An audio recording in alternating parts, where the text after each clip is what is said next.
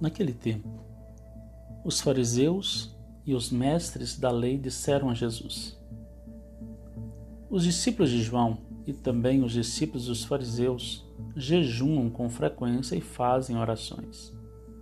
Mas os teus discípulos comem e bebem. Jesus, porém, lhes disse: Os convidados de um casamento podem fazer jejum enquanto o noivo está com eles?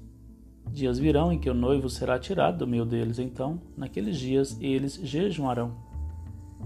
Jesus contou-lhes ainda uma parábola. Ninguém tira retalho de roupa nova para fazer remenda em roupa velha, senão vai rasgar a roupa nova, e o retalho novo não combinará com a roupa velha.